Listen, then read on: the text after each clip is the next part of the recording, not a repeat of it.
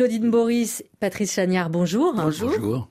Après euh, plusieurs films documentaires euh, très politiques, vous revenez euh, au cinéma documentaire avec Vedette. Là, c'est le portrait d'une vache. Comment est né ce film? On peut pas dire que ce ne soit pas politique. C'est quand même assez au sens très large, disons politique, philosophique.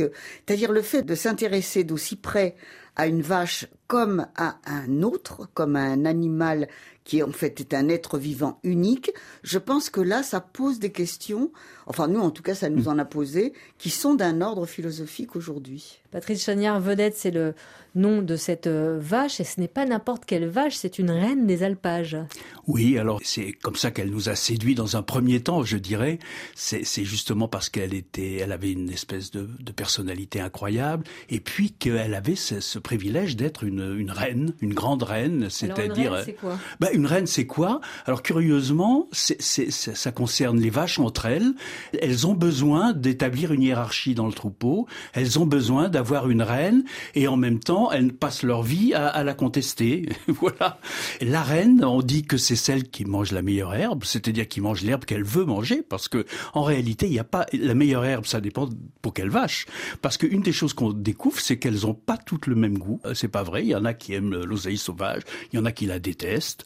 C'est-à-dire qu'on découvre petit à petit que ces vaches ont une personnalité et qu'elles sont autre chose qu'une chose. Et ça, c'est quelque chose qu'on a totalement oublié dans notre monde d'aujourd'hui, dont les éleveurs, eux, se souviennent, même ceux qui pratiquent aujourd'hui un élevage industriel, ont la nostalgie bien souvent de ces petits troupeaux qu'ils ont connus dans leur enfance ou auprès de leurs grands-parents.